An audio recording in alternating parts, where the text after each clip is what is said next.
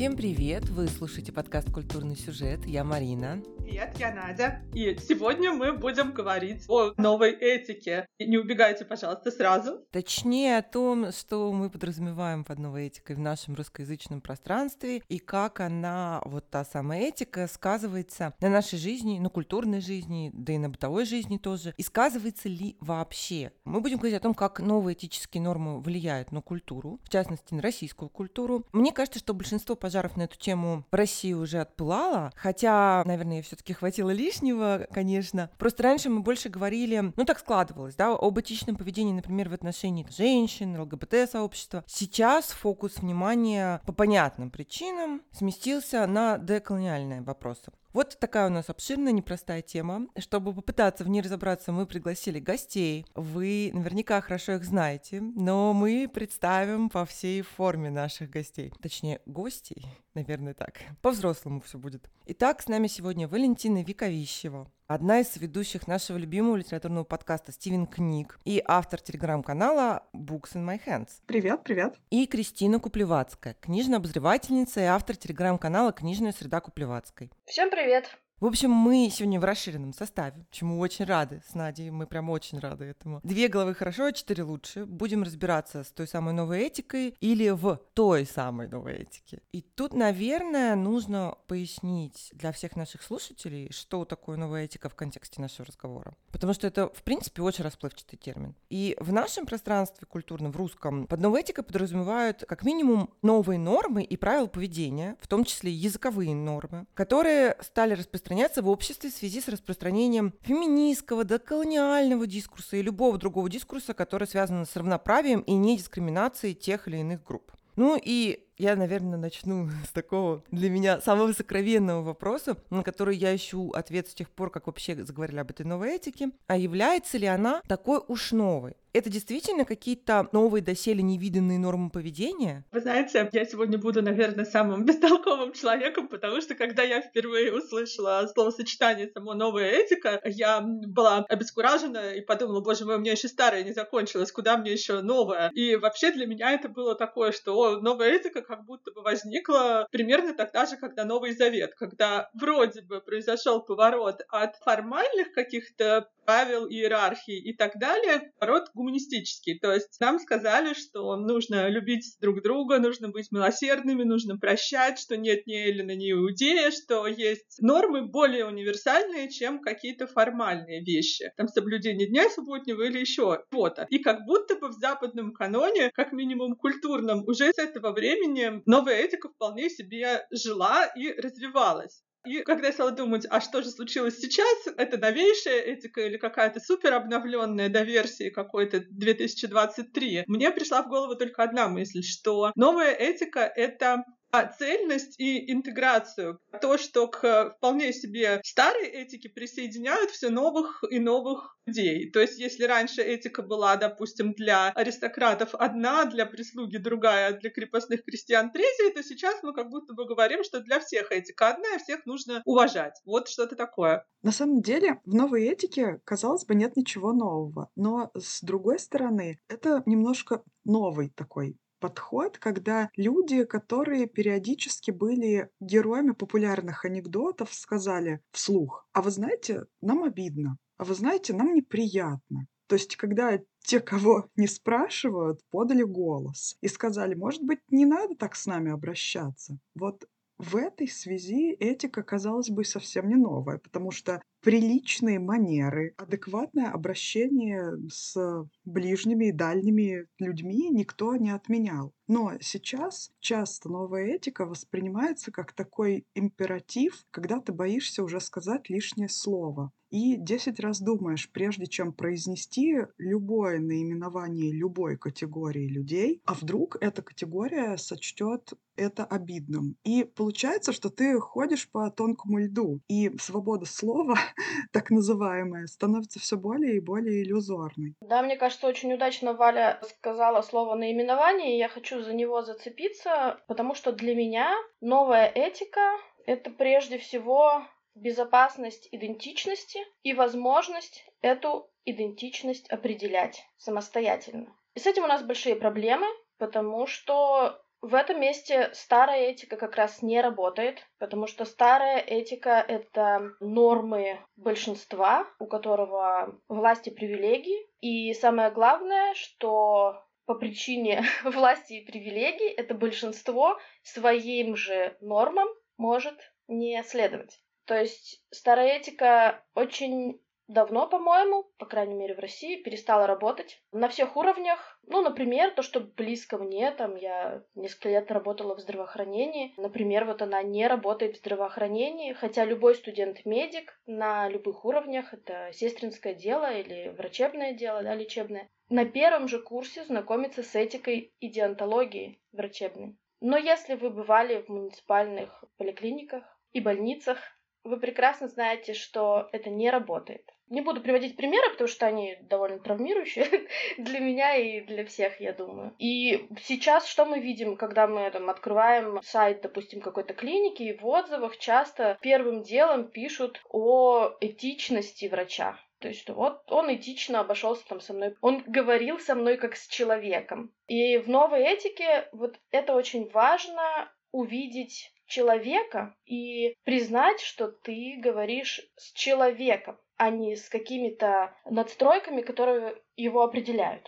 Мне кажется так. Я согласна с Кристиной. У нас с этикой часто вообще сложно. И с новой, и со старой. Не то, что с этикой, с этикетом-то все не всегда хорошо. Другое дело, что и в СССР вряд ли кто-то считал нормальным грубость и невнимание в тех же медицинских учреждениях. Может быть, новый, в новой этике как раз то, что ты можешь говорить об этой ненормальности вслух. И да, для меня новая этика, она тоже про безопасность, про то, что человек должен чувствовать в обществе себя безопасно и комфортно, вне зависимости от того, как он себя идентифицирует. Но это как будто вообще нормально по канонам любой человеческой этики. Мне всегда казалось, что вот эта самая фраза про поступать с другими так, как хочешь, чтобы поступали с тобой, снимает вообще все вопросы. Наверняка каждый из нас хочет, чтобы любую его национальную, гендерную, сексуальную и другую идентичность люди принимали. Вряд ли кому-то понравится агрессия или колкие комментарии, насмешки, там, шутки в его адрес. Поэтому, возвращаясь к тому, что говорила Валя, вот мне те же анекдоты про Чукча, они вообще никогда не казались смешными до всякой новой этики. Я эти приколы, в принципе, принципе, не считывала совершенно. Мне всегда это казалось несколько обидным. То есть для меня пока никакой новой этики по существу не появилась. Но она появилась по форме. То есть э, связана она в моем случае именно с корректной лексикой. Ну, я как раз хотела поговорить о корректной лексике, потому что язык — это то, что меня в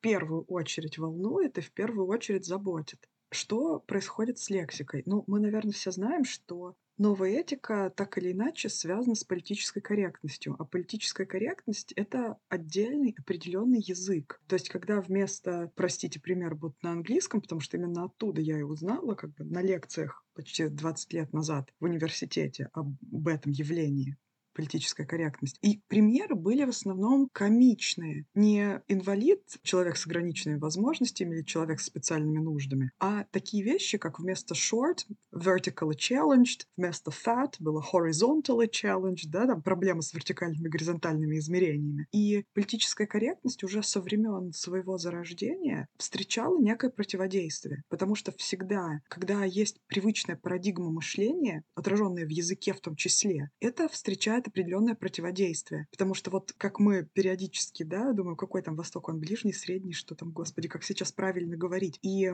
мы, я как понимаю, люди, которые пытаются постоянно пытаются, постоянно находятся в поиске какого-то корректного выражения, чтобы это было всем комфортно, всем атравматично и всем удобно, чтобы уже денотат-то не стерся за нашими всеми попытками как-то случайно никого не обидеть. И за этим я боюсь, происходят такие перекосы. Один из них мне подсказала Аня, которая живет в Шотландии, еще одна наша голова Стивена, когда уже кто-то из небинарных персон посчитал некорректным выражение беременной женщины и потребовал императивно, их меньше полпроцента в стране, потребовал императивно перестать их оскорблять и начать для всех для подавляющего большинства людей использовать выражение «беременные люди». Какие вы беременные матери, какие вы будущие мамы, хвастаете телами, господи. А это все pregnant people. Поэтому, понимаете, когда наступает определенное действие и стремление, всегда это также неизбежно порождает противодействие, потому что это идет против укорененных, возможно, неправильных, возможно, некорректных, но неизбежно укорененных в нашем сознании форм выражения мысли. И это в любом случае интересно. У меня сразу такой вопрос, буду быть адвокатом дьявола. Вот не кажется ли вам в таких случаях, вот как эм, Валя привела пример, ну или вообще во многих случаях, когда мы меняем лексику как будто бы на какую-то более правильную, более универсальную, не превращается ли новая этика просто в новую этикетку или новое лицемерие? То есть важно ли только назвать человека так, как ему нравится, или все-таки важно еще что-то? Надя, Надя, ты прям на мою болевую точку надавила, потому что это вопрос, который меня очень мучает про этику и этикетку, про новую этику и новое лицемерие, потому что я сейчас на примере попытаюсь объяснить, что меня волнует. Худо-бедно, по-моему, сложился какой-то консенсус, что сексизм — это плохо. Ну, в какой-то, например, крупной корпорации быть сексистом вообще не кумильфо. Это факт, это я точно знаю. Что мешает человеку, работающему в этой корпорации, принять новый кодекс поведения, не меняя убеждений? Вот Твой начальник сексист, но ты об этом не догадываешься, потому что он ведет себя корректно. Он не позволяет каких-то комментариев по поводу твоих ног, например, или там не отпускает шуточки типа «А «твое место у плиты, а день твой 8 марта». То есть тебе кажется, что все нормально, что твой босс, он э, воспринимает тебя так же, как сотрудника мужчину, без всяких предрассудков. Кажется, именно из-за формы поведения а внутри-то он махровейший и думает, что условная Марина никогда не будет начальником отдела, потому что у нас есть Дима, Сережа, Олег. А Марина, она, ну, она женщина, она не сможет мужчинами руководить. То есть ты живешь в комфорте, тебя не обижают. И это, это комфортно, это хорошо, да, но вот ты достигла своего потолка. Ты никогда не займешь открывшуюся новую вакансию, но ты об этом не знаешь. Я, например, предпочла бы знать, с кем имею дело. Пусть даже считывать это по не совсем корректным высказываниям. Так было бы проще планировать свое будущее и, ну, может быть, найти новую новую работу, если я ориентирована на карьерный рост? У меня нет никакого ответа, как с этим быть. Ну вот просто это мысли мои, я об этом думаю достаточно часто. Вот это поведение, которое ты описала, мне кажется, не имеет отношения именно к самой новой этике, а имеет отношение к определенным просто стандартам поведения. Например, я работаю преподавателем, и мне может сколько угодно не нравиться определенный студент лично быть неприятен. Да, это ведь то же самое, что и быть сексистом. Это личные какие-то предпочтения. Но я никогда не занижу человеку из-за этого оценку, не буду грубо общаться. И для всех нас это будет приемлемее, лучше, профессиональнее, вежливее, что никто не узнает, что мне, например, не симпатичен отдельный человек или вообще абсолютно все люди, которые находятся рядом со мной, потому что к моей работе, да, к моему профессионализму это никак не относится, и ситуации по работе все-таки тут немножко другие. А вот когда речь выходит уже за пределы профессиональной жизни, мне кажется, это уже другой разговор. Вот там уже начинается начинается жара. Мне кажется, что это немного разные вещи, о которых ты, Марина, сказала. Этот пример, да, с сексизмом на работе, потому что это не личная неприязнь, это мировоззрение, да, это, в общем, отношение к возможностям женщины, и это напрямую связано с специалистом, с его карьерным ростом. Если у женщины начальник сексист, который там этого не проявляет, но остается сексистом, он, понятное дело, будет препятствовать росту карьерному этой сотрудницы. А в примере Вали, Валя четко сказала, что я оценку никогда не занижу, даже если мне человек не нравится. И это, в общем, отличие какой-то личной неприязни от мировоззренческой истории. Мне бы хотелось знать, что человек, который рядом со мной, придерживается каких-то взглядов.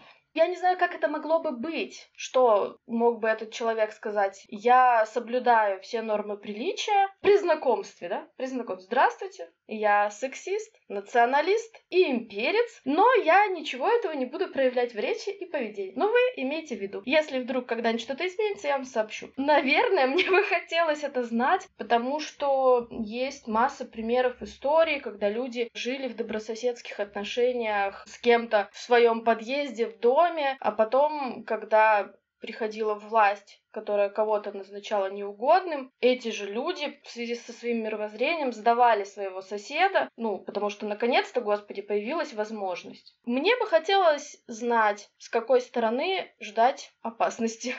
Коллеги, а как вы думаете, вообще это, ну, насколько это естественно и ну, не то чтобы нормально, а, скажем так, насколько это жизнеспособная позиция, что вот э, когда человек живет и никак не проявляет свое мировоззрение. Вот он, допустим, антисемит, гомофоб, сексист и все другие нехорошие слова, которые мы можем вспомнить. Но он никогда ничего плохого не делает и ждет, видимо, какого-то момента, когда объявят по телевизору, что с сегодняшнего дня все антисемиты выходят на площадь и делают какие-нибудь нехорошие вещи вещи? И как вот это должно быть? Слушай, я думаю, что такое бывает. Вот Кристина, она привела примеры. Я согласна с этими примерами. А что касается работы, вот эта концепция вообще вдвойне жизнеспособна, потому что внутри компании бывает разная организация всех этих процессов, взаимодействия между людьми. Где-то супер тесное человеческое общение внутри нормальные люди там с утра до ночи обсуждают персоналии, то есть друг друга, руководство, а где-то сидят себе изолированно работают в каких-нибудь там клетушках, знаешь, типа open space, да, разделенного перегородками. И там не полнится земля никакими слухами, все общаются сухо и по делу. И вот в таком коллективе у тебя вообще может не быть шанса разглядеть сексизм. Я как человек с ограниченными возможностями к труду предпочла бы компанию, где все время обсуждают персонали и никогда не работают. Поддерживаю. Да, обсуждать персонали и зарабатывать деньги, но не работать. Это отличный вариант. Увы, он не всем доступен, к сожалению. Но я бы хотела вернуться к корректной лексике. Мне кажется, там вообще есть что обсудить, всякого-всякого. Много зарыто. И вот, кстати, я сейчас в этот момент скажу нашим слушателям, что на сайте «Такие дела» есть постоянно обновляющийся словарь корректной лексики, который формируется с участием тех групп, представителей которых мы словами из словаря собираемся обозначать. Ну вот для примера я вспомню, что слово «бомж», оно дико некорректное и уже давно. Впрочем, я думаю, что это такой, знаете, очевидный для многих пример, потому что я интуитивно всегда использовала слово «бездомный», я не знаю по какой причине, но, например, переключиться с наркомана на наркопотребителя из этого же словаря у меня пока не очень получается. Ну и я вообще пока не знаю, каково мое отношение к этому вопросу. Именно в контексте наркомании, это я прям ушла куда-то в сторону, я хотела задать следующий вопрос. А не кажется ли вам, что есть такие слова, которые в целом нейтральны, и вот негативное значение вкладывается в них именно обществом? В том числе и в процессе выработки корректных лексических норм. Короче, слово тоже может быть стигматизировано, если так вообще можно говорить. И причем нами же и в рамках той самой общественной дискуссии. Валя упоминала уже многочисленное число корректных синонимов для слова «толстый», которое вводится в оборот, потом заменяется другими. Но я слышала от многих людей, что они предпочитают, чтобы их описывали как толстых, а не полных или даже крупных. То есть мы можем быть в полной уверенности, что корректны до мозга костей, а те люди, на которых направлены наши высказывания, будут раз раздражены от используемых нами слов. При том, что изначально вся вот эта вот этика, она нацелена на то, чтобы никого не обидеть, а получается наоборот. Окей, может быть, никого не обижаешь, но пробуждаешь вот это раздражение и агрессию. Ну, тут самое интересное для меня начинается, потому что как только слово прикрепляется к явлению и обозначает его, само слово теряет как бы все свои спасительные качества, потому что если явление стигматизировано в обществе, как ты его ни назови, слово, прикрепленное к нему, будет перенимать эту стигматизацию. И назови толстого хоть uh, horizontally challenged, хоть uh, занимающий дополнительное пространство, хоть обладающий требованиями в специальной одежде, хоть вообще хоть как. Пока явление пухлоты определенным образом ну, стигматизируется в обществе, мне кажется, даже крупных, толстых и специально размерных людей, к которым я иногда отношу и себя, и своих, возможно, близких и любимых людей, оно будет точно так же стигматизироваться. И люди будут чувствовать, что к этой теме привлекается дополнительное внимание, когда появляются новые слова. И чем больше разных слов, тем больше попыток это перефразировать, обойти, найти новый способ это сказать. И люди все больше яснее получают месседж. Это неприятная тема. Мы не хотим ее называть так, как она называлась в языке. Мы хотим ее обойти, найти ей новое название, замести ее под половичок, потому что мы не хотим этого видеть. Я просто хотела сказать об вот этих э, как раз называниях, да, разных идентичностей, что слово там и понятие, вот все, что мы говорили до этого, мне вообще непонятно, какая необходимость сказать о человеке, что он толстый полный или еще какой-то. Это для чего? Есть определенные ситуации, которых это адекватно. Ну, я не знаю, если человек там уже морбидно полный, да, нужно поинтересоваться, есть ли в поликлинике весы, которые его выдержат, да, то есть нужно сказать, что вот человек с избыточным весом. Или если человек передвигается на инвалидной коляске, об этом нужно сказать, если предполагаются какие-то затруднения, да, в его маршруте. Например, уточнить, если там в кинотеатре, куда вы вместе собрались идти, доступ для человека, передвигающегося инвалидной коляске. Тогда это адекватно, и тогда, в принципе, практически любые слова, кроме очевидно оскорбительных, хороши, потому что они выполняют определенную функцию. В других случаях использовать имеющиеся или искать замену имеющимся словам, я вообще не вижу смысла. Ну, то есть для чего? У меня есть постыдное постыдное хобби. Я иногда смотрю шоу «Четыре свадьбы», и буквально недавно я просто сидела вот так, говорю, как такое возможно? Если кто-то счастливый и не смотрел никогда это шоу, сейчас коротко расскажу. В начале «Четыре невесты» говорят, какая у них будет свадьба, там, кто у них жених, э, сколько денег они планируют потратить. И вот одна из невест на знакомстве говорит, меня зовут так-то, я оттуда-то, вот э, моему мужу столько-то лет, он инвалид на коляске. И я думаю, серьезно? Вот это первое, что ты хочешь сообщить о своем будущем муже, это главное для тебя в нем, что он инвалид на коляске. Я, это невозможно, с, такой женой э, никакой враг, блин, не нужен. Я, я бы на месте этого парня развелась после того, как увидела это шоу. И я опять с тобой согласна, Кристина. Прямо сейчас я не могу придумать пример ситуации, когда мне в жизни необходимо определить или там описать какого-то человека с ориентацией на его вес. Но у нас подкаст все-таки культурный сюжет, поэтому, когда я задавала вопрос, я рассуждала в том числе ну, у себя в голове рассуждала, и о литературе, о том, какими словами корректно описывать тех же персонажей, чтобы никто из читателей не обиделся. Ведь есть же такая привычная нам штука, портрет персонажа, и она значимая. Может быть, можно обходиться и без него, но... Нет, ну точно можно, да, но это надо прямо эквилибристикой заниматься. Вот как с этим быть? Я еще пока без захода в литературу. У меня есть такой момент. Я, простите, у меня просто очень много студентов, и мои примеры будут иногда связаны с ними 99% процентов времени жизни моей, подходит ко мне студент и говорит, мне нужно найти такую-то преподавательницу. Как выглядит такая-то, такая-то? И я скажу, крупная женщина, мелкого роста, с такими-то вот волосами или в очках, или без, или все время ходит вот в этой одежде, например, или так далее. Потому что физически среди многочисленных тетенек, которые у нас работают, нужно же как-то определить. Потому что если сказать, что Валентина Николаевна с короткой стрижкой, ну, их там таких с короткой стрижкой еще 14. А человеку нужно хотя бы примерно понять размеры и объемы человека, которому тыкнуть и сказать, такая-то, такая-то вна, я вас курсовую пишу. Но вот просто как мне еще описать? Вот это как бы случай, в котором мне периодически требуется указать размеры человека, если по этим размерам его легко определять. Кстати, Валя, твой пример про то, что ты описываешь женщину, когда студент спрашивает, как ему ее найти, это как раз то, о чем я и говорила. То есть есть определенные ситуации, в которых нужно какую-то характеристику назвать. Тогда мы называем, и если она не очевидно оскорбительная, мне кажется, не нужно париться. Ну, глобально, наверное, да. Если ты не сказал ничего прям явно явно оскорбительного, никого не хотел обидеть. Но фигня в том, что в современном мире все же приходится париться. Все на все оскорбляются.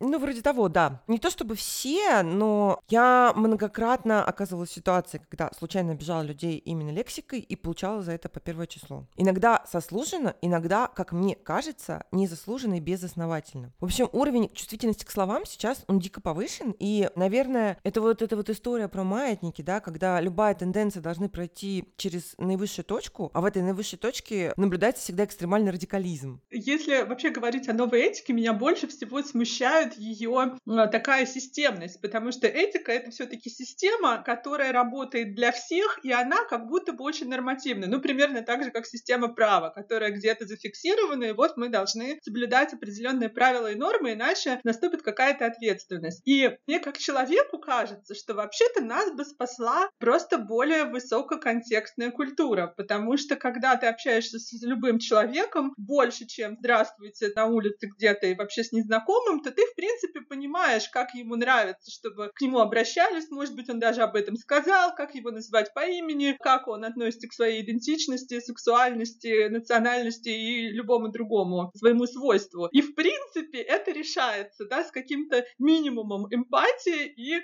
погружением в контекст. Но, возможно, я идеалистка. Я сегодня со всеми соглашаюсь. И тут тоже опять согласна. Но в то же время не до конца. Потому что не все люди одинаково эмпатичны, хотя сейчас все поголовно развивают эмоциональный интеллект, все равно от природы кому-то даровано чуть больше а кому-то меньше. И человек бы рад прокачать этот навык и стать максимальным эмпатом, но у него не получается. И вот эта самая условная новая этика, это как будто вот свод правил, в том числе и для неэмпатичных людей, которым проще вызубрить как нельзя сейчас, если они не могут прочувствовать этого взаимодействия с конкретным человеком, с которым сталкиваются в жизни. Да, я хочу еще немножко про язык добавить. Я заметила, что изменилось значение одного выражения «никого не хочу обидеть». Вот сейчас, когда я начинаю, допустим, пост в Телеграме или какое-то сообщение, там, аудио или что, я говорю, я не хочу обидеть тебя, допустим, там, или никого не хочу обидеть. Вот у меня есть такая мысль, такое размышление, насколько оно адекватно, да, насколько оно верно. Но по примеру, с предыдущими годами человек воспринимает фразу «я никого не хочу обидеть» как «я сейчас намеренно буду кого-то обижать». Так было раньше, возможно, потому что вот я, например, часто сталкивалась с историей, когда там, не знаю, в студенческой общаге, да, э, кто-то что-то рассказывает, какой-то случай жизни или еще что-то, и вот, ну, не в обиду тебе, Кристина, но вот там евреи, ну, понятно, как бы, извините, это сейчас было очень обидно. И вот эта фраза «никого не хочу обидеть» раньше реально была как маркер того, что сейчас будет что-то максимально обидное, просто человек немножко снял с себя ответственность. А сейчас я у многих вижу эту фразу как реальное подтверждение того, что человек не хотел никого, он просто хочет разобраться в вопросе, но не понимает, как это сделать по-другому. Вот вопрос у него такой, он сформулировать его по-другому не, не может. Поэтому на всякий случай вот такой дисклеймер дает. А люди по старой памяти воспринимают это все еще как красную тряпку и сразу начинают на всякий случай обижаться. Никого не хочу обидеть, это буквально от создателя ничего личного но. Но это шутка, потому что я понимаю, о чем ты, Кристина, говоришь, я тоже замечала эти вещи, и я, в общем, использую точно так же, как ты, выражение «никого не хочу обидеть». Ну, я, кстати, тот неприятный человек, который дисклеймер «ты только не обижайся» или «я никого не хочу обидеть» воспринимает именно так. Вот сейчас мне скажут что-то супер обидное, на всякий случай надо заготовить боеприпасы. Как тогда обозначить, что я реально никого не хочу обидеть, я просто хочу разобраться в вопросе. Какие слова использовать? Мне кажется, что просто здесь... не обижай. Да, просто не обижай, если сомневаешься, да. И что ты хочешь или не хочешь, как говорится, если змее наступить на хвост, она тебя укусит. Хотел ты ей наступить на хвост или нет? Просто не обижай, это прикольно. Постарайтесь родиться здоровым и в богатой семье. Круто. И, я... И никого не обижать. Да, просто никого не обижай. Вот именно так работает новая этика. Ей не важно, что ты там хочешь. Если ты случайно ляпнул, огреби. Простите, простите, мне придется быть нудной и вернуть нас к тому, что все же неплохо было бы знать, как это так, просто никого не обидеть вот сейчас. Потому что я про себя, опять же, буду говорить, часто начинаю общение с щекотливой темы с этой оговорки. И, наверное, наши постоянные слушатели даже фиксировали, что у меня часто это выскакивает, в том числе в вопросах, связанных с религией. Поэтому для меня тоже принципиально важно, чтобы люди понимали, что действительно не хочу никого обидеть. И еще вот что добавлю, что использование фразы «я никого не хочу обидеть» в качестве качестве дисклеймера связано, может быть, не только с новой этикой, но и с распространенностью текстового общения с незнакомыми людьми. Блоги, там, групповые чаты, комментарии в блогах. Общаясь с текстами, мы не можем считывать интонацию друг друга, мы не можем видеть мимику. И нас наш собеседник может вообще не знать. У него есть только наш текстовый образ, а тексты, как мы знаем из той же литературы, из нашей литературной и около литературной жизни, все прочитывают очень по-разному. Каждый, кто состоял хоть в одном групповом чате, наверняка сталкивался с неловкими ситуациями и обидами на голом месте возникшими от того, что люди просто по-своему прочитали текст. Я хотела немножко вернуться к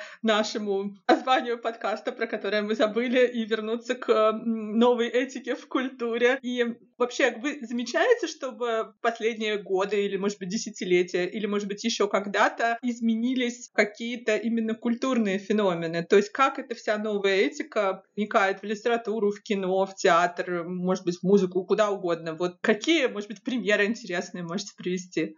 То, что очевидно мне в последние три года это появление в литературе, в частности в русской литературе, в русскоязычной литературе, героев с ментальными особенностями, психоневрологическими особенностями, с поставленными диагнозами уже. И второй момент, который мне кажется важным, это женский телесный опыт в разной амплитуде. От, э, ну, понятно, от э, сексуального до встречи с очень неэтичными врачами в роддомах, например, да, все что угодно. Вот, я бы сказала, что для меня заметными и важными лично для меня вот это две вот эти тенденции. Это женский голос с женской телесностью и появление активно действующих, кстати, что важно, героев э, с э, разного рода заболеваниями. А я хочу привести прям конкретный пример книги, где есть герой с заболеванием, правда, это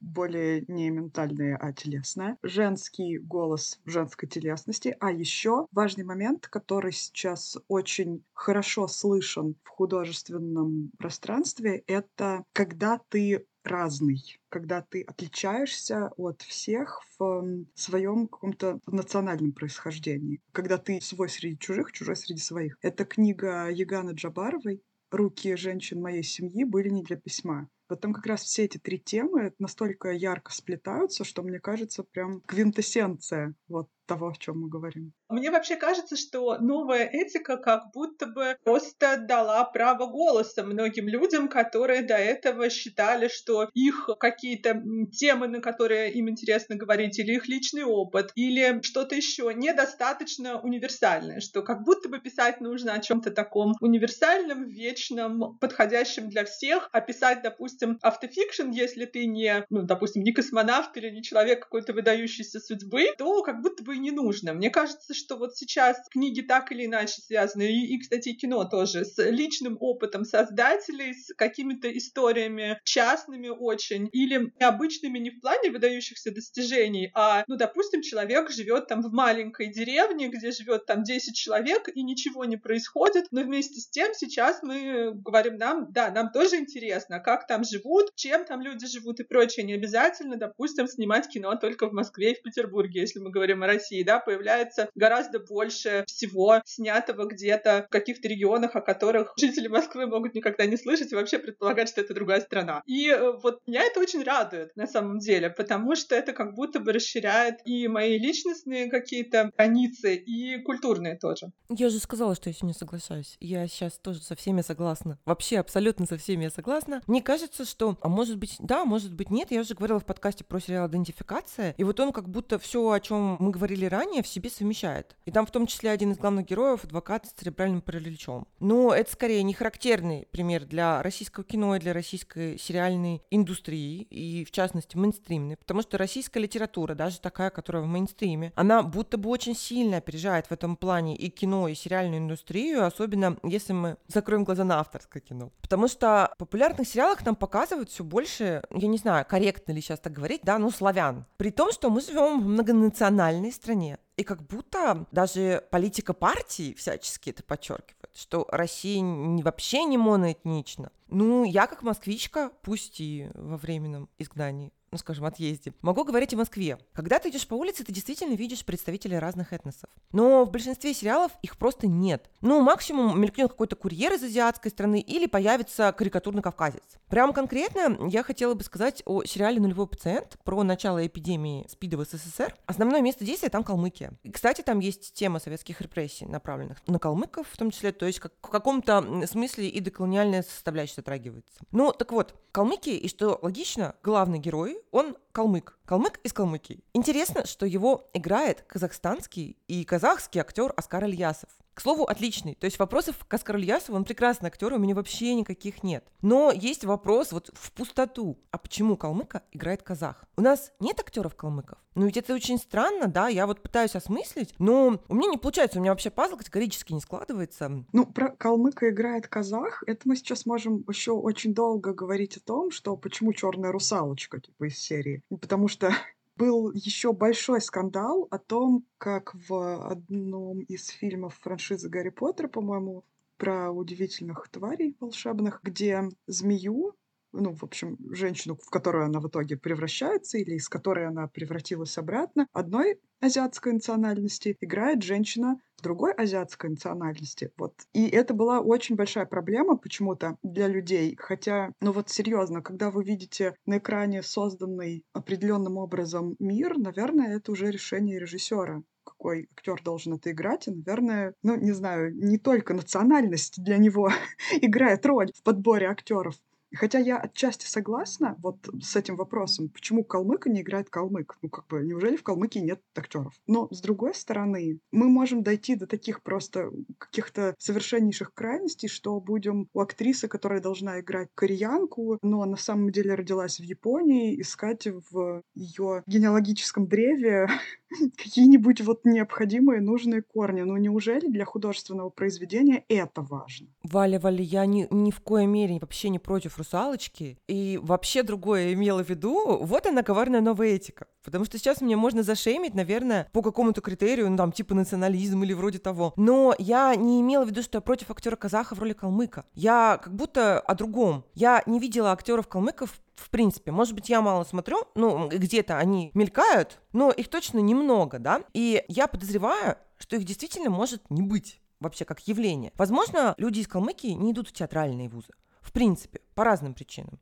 Ну, в том числе и потому, что этот этнический тип вообще не востребован в нашем кино и в сериальной индустрии. Я вот за это переживаю. Это вообще не норм. И лично я хочу видеть таких героев тоже. Я, честно говоря, за это время уже так много чего хотела сказать, пока Валя, в частности, говорила, что я уже не очень понимаю, с чего нужно начинать. Вот когда ты сказала про калмыка, которого играет казахстанский актер, и Валя сразу перескочила на западные примеры, и мне кажется, что этот вопрос в нашей реальности и в западной реальности вообще по-другому рассматривается, под другим углом. У нас в большом кинематографе, я не беру авторский, да, до сих пор пытаются взять актеров, как раз не учитывая их идентичности. Берут актеров, которые уже где-то там супер хорошо сыграли, которые знакомы, которые точно будут кино продавать или сериал. На Западе кстати, как раз же другая причина конфликта. То есть там-то как раз берут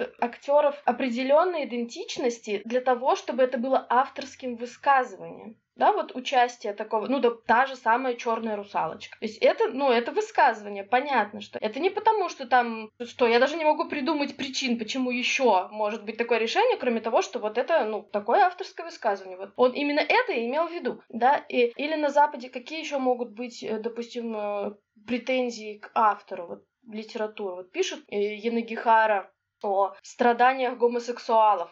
И ей за что предъявляют? За то, что она не мужчина-гомосексуал. И она как будто не имеет права об этом писать, потому что ты вообще кто? Представить, что у нас кто-то берет, я не знаю, в герои человека с какой-то особенностью, и группа людей да, с такой особенностью предъявляет автору за то, что он написал не будучи представителем этой группы, ну, сейчас мне сложно такое представить. Вообще, э, наш сегодняшний разговор мне очень напоминает первое время чумы, потому что мы говорим о том, чего в России нет, и еще ближайшие, я не знаю, лет, наверное, 30 не будет. Потому что у нас не сменилось парадигма. У нас, у нас не сменились люди, привилегированные люди у власти. Какими были, такими и остаются. И они отчаянно держатся за эти свои привилегии и новую этику в каком-то смысле справедливо воспринимают как угрозу потери массы своих привилегий. И они не отдадут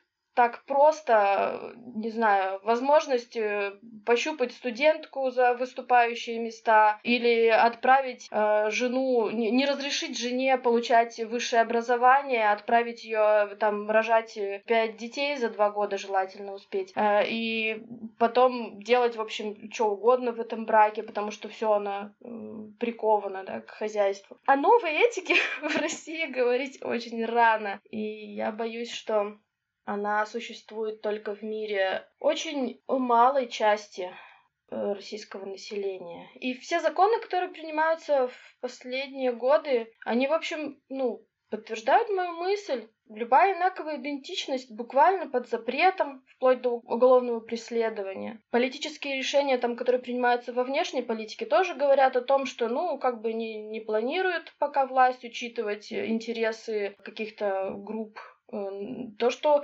недавно, накануне дня, прости господи, народного единства, какое единство народов проявили в одном из регионов Российской Федерации, ну, я думаю, никому тоже не нужно говорить, да. Мы, как страна, пока настолько далеки от какой-либо этики, что говорить о новой этике нам рановато. Мне еще интересует такой вопрос, вот связанный с тем, что сказала Кристина, и с тем, что говорила Марина раньше, о том, что мы в искусстве не видим даже отражения нашего многонационального государства или другой разницы между людьми, основанной на любых особенностях людей. А, но вопрос с тем, ну а как это как будто бы должно меняться? То есть должен появиться сначала общественный запрос, что, допустим, человек из Калмыкии или из Татарстана, или из Башкирии, или из Якутии скажет, я не хочу смотреть все время на голубоглазых блондинок, я хочу смотреть на азиаток, допустим, или я хочу смотреть кино о себе, то есть о башкирском парне, который живет там где-то в башкирской деревне, и, или о чукотской девушке, которая мечтает стать фотомоделью. Я сейчас беру пример из потолка,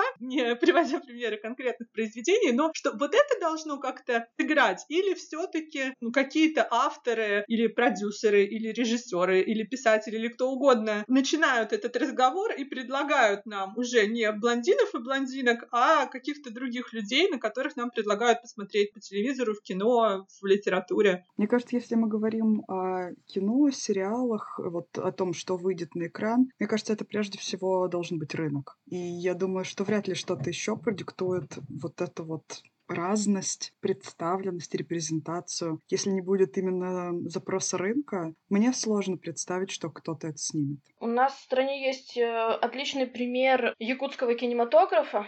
Это как раз, ну, скажем так, инициатива от э, автора, да, которая отлично принимается аудиторией не только в Якутии. Далеко уже даже за пределами Российской Федерации, да, якутский кинематограф знают, любят и воспринимают как феномен, и, в общем, бережно за ним следят. И только в России Министерство культуры или кто там, господи, в очередной раз запрещает якутские фильмы. За что? За разжигание межнациональной розни. Потому что вдруг оказалось, что у человека из Якутии, что он что? Может быть, кино про человека из Якутии? Что это сжигание розни? Не очень понятно. Но мне кажется, что прежде всего государство должно поменьше влезать в вопросы культуры, и тогда все пойдет. Я здесь э, вообще страшный фанат якутского кино. Э, ну, да, давно его смотрю, что называется, до того, как это стало мейнстримом. И я тоже была в шоке от запрета фильма, который... Ну, э, его не то чтобы запретили, ему просто не дали прокатное удостоверение, не показали в кинотеатрах по всей России, скажем так. Но один из конфликтов этого фильма как раз конфликт между русским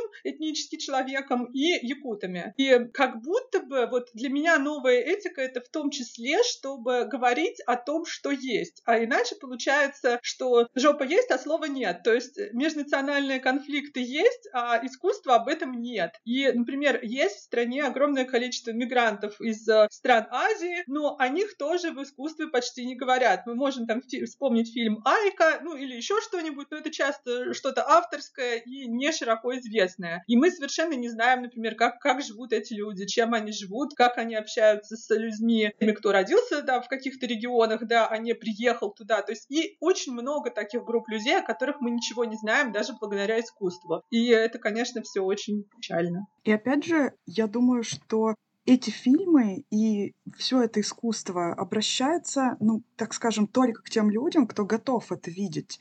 И вот, например, те люди, которые здесь напротив меня на этом экране прекрасном, они найдут они посмотрят. Но ведь функция искусства в таком случае, по сути, теряется. То есть для нас это, эти фильмы не переворачивают мир, они не открывают новое отношение к людям. Ну, для нас как бы очевидно, что эта тема есть, нам интересно о ней поговорить. Но это не то, что мы узнали из этого фильма о том, что эта тема есть. Опять же, все упирается в рынок, массовый рынок не хочет этого видеть, массовый рынок не хочет об этом говорить, и поэтому, не знаю, на стриминговых платформах тех же, да, не будет агрессивной рекламы этих произведений, потому что массовый зритель, ну, не хочет, наверное, этого видеть, или считает, что все понятно, а если все понятно, зачем об этом вообще разговаривать? Ну, не знаю, все равно, мне кажется, вот в этом более коммерциализированном сегменте все равно все будет упираться в рынок и прогибаться под популярного зрителя. у меня масса ремарок. Я, мне кажется, слишком долго молчала. Во-первых, я хочу сказать нашим слушателям, что у нас скоро выйдет отдельный эпизод с обзором якутского кино. Более того, у нас выйдет эпизод и о национальном кино страны соседа. Вы, наверное, догадываетесь, какой, о какой стране речь, да? Сложно два и два не сложить.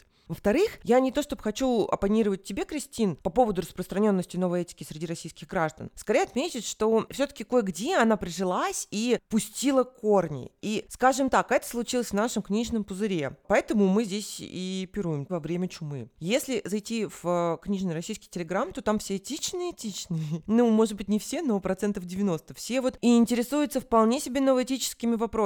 И вот опять же, это все очень коррелирует с тем, что говорила Валя. Как будто тот, кто в теме, что называется, он уже в теме, а большинство людей это не очень интересует. Но есть еще, наверное, ситуация, когда просто не хватает информации вот именно у тех людей, которые условно не сидят в книжных телеграммах или еще где-то, да, в сообществах, где это все не дискриминирующее поведение уже принято за норму. И я вам скажу так, что даже о феномене якутского кино, вот раз мы его уже упоминали, я сама узнала не так давно. То есть это реально была нехватка информации. Хотя, казалось бы, да, я внутри, и мои знакомые, они все тоже внутри новоэтической повестки, но тем не менее. И возвращаясь к теме рынка, того, что тоже говорила Валя, я не думаю, что если добавить условного дагестанского мальчика, который там, например, живет в Москве, или там девочку-тувинку в какой-нибудь сериал про школу, или что-то вроде того, это очень отразится на коммерческом успехе сериала негативным образом. Ну, реально. Как будто в мейнстримном кино хочется вот с этого начинать, просто показывать больше разнообразия. Ибо Москва, ну, я не знаю, я не буду говорить про какие-то там регионы, например, Центральной России и других, где я не была, но Москва уж точно многонациональный город. Туда едут со всей страны, да, и из соседних стран тоже. Я не знаю, в какие двери стучаться, биться, чтобы на экранах телевизора нашей многонациональной страны действительно присутствовали разные национальности. И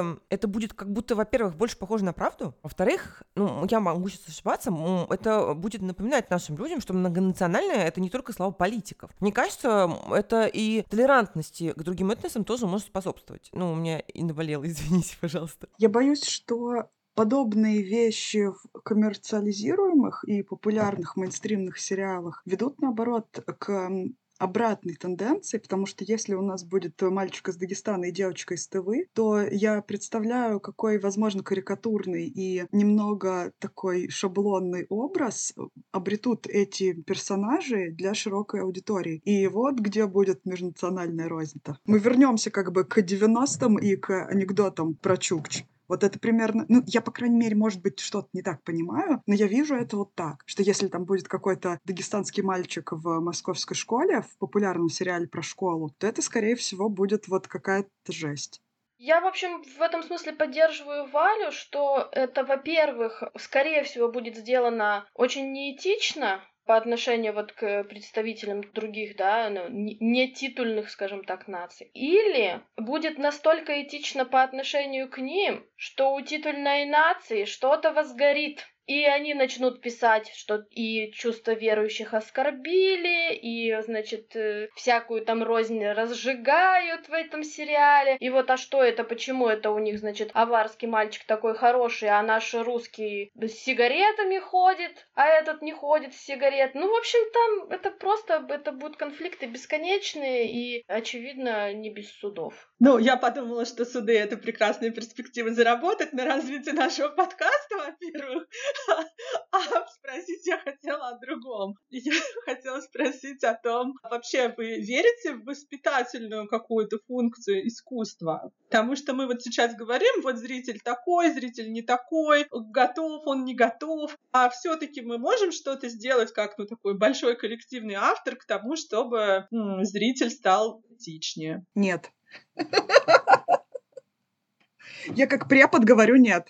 Ну, я верю, да, что да, что это возможно. Мне кажется, я даже об этом говорила в подкасте и не раз уже, что масштабы этого влияния и воспитания, они не так велики, как нам бы хотелось, но это не значит, что нужно списывать со счетов искусства как вот такой воспитывающий элемент. Я вообще по себе знаю, что взгляды меняются, что иногда это может быть не этичным, не со зла или не из-за равнодушия, а потому что о каких-то вещах просто не задумывался. А стоит тебе немножко задуматься, и тем более, если тебя задумают, да, и погрузят вот в эту всю тему правильные люди, правильными словами, то может случиться инсайт. Я вообще очень верю в людей. И возможность изменения взглядов, и искусство тоже в этом хороший помощник, тем более массовое. Оно может действительно, уж простите, опять заставить задуматься. И плюс подключает эмпатию, да, и вот этот элемент тоже никто не отменял. То есть я вспомню Германию и список Шиндлера, а до того сериала «Холокост», которые в корне там изменили взгляды немцев на Вторую мировую. Ну и опять же я сейчас скажу про элемент привычки. Когда что-то примелькалось, оно чисто психологически воспринимается как более нормативное. Я вспоминаю себя и феминитивы на старте вот этого всего, когда только началась эта тема с феминитивами, я была категорически против. Все эти подкастерки, авторки, блогерки и прочее мне казалось таким диким уродством вообще ужасно. Я понимала саму идею о присутствии в языке, которая сказывается на реальной жизни, поэтому в какой-то момент я стала пытаться говорить так тоже. Сейчас я уже привыкла.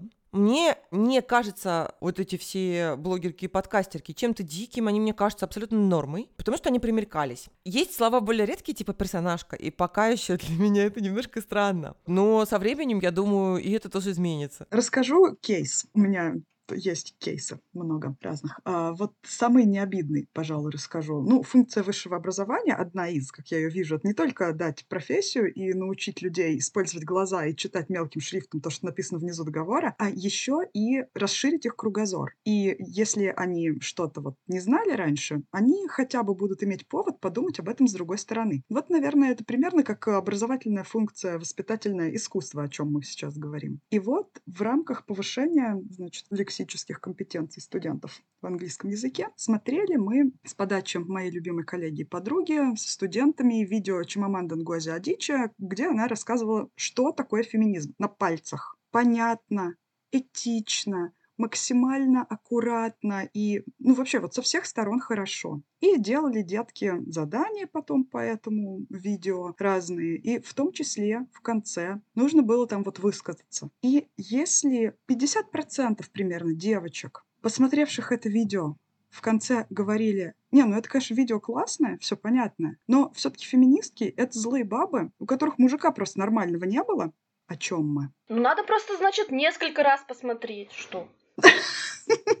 Шутка, повторенная дважды, в два раза смешнее. Знаешь, Валь, ну твоя история вообще не противоречит тому, что я сказала. По крупицам, по крупицам. Вода камень точит, и вот это вот все. Если хотя бы три человека из твоей аудитории просто задумались, и, возможно, в будущем хоть чуть-чуть сменит оптику, это уже отлично. В основном оптику поменяло примерно 0% населения наших студентов, потому что те, кто был готов воспринимать эти идеи, восприняли эти идеи. Те, кто не готов был воспринимать эти идеи, для них это был скорее наоборот, это был раздражающий фактор. И они восприняли это в штыки и были готовы более ожесточенно отставить свою точку зрения, даже невзирая на то, что просто значение слова феминизм, которое есть, ну просто лексическое значение этого слова, они не готовы были просто даже принять определение этого понятия из Википедии.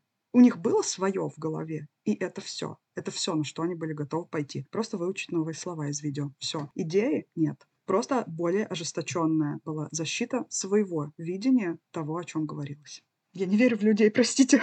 Ну, вообще, более ожесточенная защита, возвращаясь к тому, о чем я раньше говорила, есть у людей, которые сталкиваются с новой этикой, не будучи готовыми принять комплекс понятий, который она вся включает. У них вот какой-то животный страх того, что у них что-то отбирают. То есть, что буквально придет какой-то злой, но очень этичный человек и отберет все плюшки, которые им положены по факту рождения, по факту социального статуса, по факту гендера. Просто вот этот дикий страх, он, в общем, да, включает какие-то, видимо, там рептильные механизмы, и э, люди очень агрессивно воспринимают любое вообще... Сказать новое... Вот лучше не говорить новая этика, потому что можно неэтично получить в глаз. А, даже не будут разбираться, что конкретно ты имеешь в виду, говоря о новой этике. Вот да, они, как Валя сказала, вот у них есть какое-то понятие, это какой-то новый, вот рожденный на Западе монстр, который пришел разрушить мой уютный патриархальный мирок. Не мой, да, вы поняли? Я не про свой мирок говорю.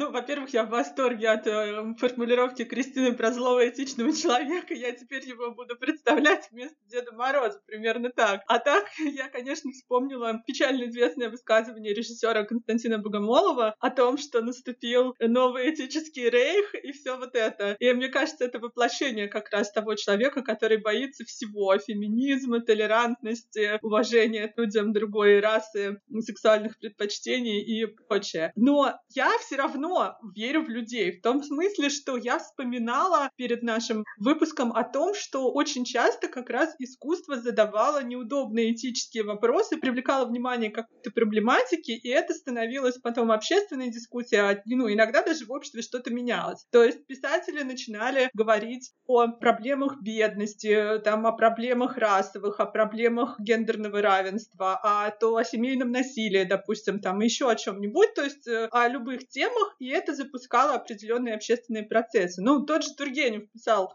о крестьянах, и многие наконец-то задумались, что крестьяне тоже люди и так далее. Какие-то изменения все-таки в обществе происходили. Может быть, не так быстро, как нам хочется, но я почему-то сегодня умеренно оптимистична. Знаете, можете неэтично кинуть в меня чем-нибудь, но с высказыванием про этический рейх я отчасти согласна. Потому что, ну, на самом деле, даже когда э, мы подумаем об американской киноакадемии, которая выкатила требования не только к гендерному, но и к национальному составу фильмов, которые могут вообще номинироваться на Оскар, ну, знаете, мне кажется, это уже немножечко куда-то заходит, потому что авторы, ну, может, то есть автор, который просто, не знаю, там, белый цисгендерный мужчина, хочет поговорить о проблемах о смотрении в пупок э, белого цисгендерного мужчины. Но вдруг это так э, супер круто сделано с точки зрения художественной, но если там нет, там, не знаю, скольких-то процентов разных меньшинств от национальных до всяких прочих, ну, не видать ему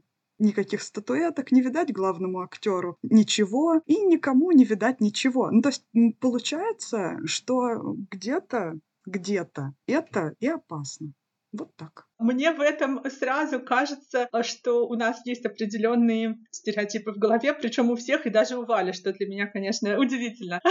Вот, в том смысле, что мы заведомо говорим, что а вдруг у белого гетеросексуального мужчины будет заведомо лучшего качества продукт. И заведомо считаем, что если в фильм набрали людей с разным цветом кожи, э, разных гендеров там и прочее, то это наверняка будет какая-то коммерческая подделка. То есть, хотя на самом деле мы не знаем, что будет. И я тут вспомнила фильм э, японский, который называется «Сядь за руль моей машины», где сюжет вокруг постановки пьесы Чехова с актерами. Во-первых, там есть японские актеры, во-вторых, там есть китайская актриса, а в-третьих, есть э, глухонемая актриса. И все эти люди играют Чехова. И если вот, вот так вот об этом рассказывать, то, в принципе, подожди, боже мой, какой бред. Но при этом это совершенно не бред. Ну и там рассказывается еще совсем другая история, которая оказывается вполне универсальной. И вроде как и Чехов тоже универсальный. И не нужно туда было набрать актеров там с голубыми глазами, русыми волосами. А может быть и нужно. И, короче говоря, встаешь в этический тупик,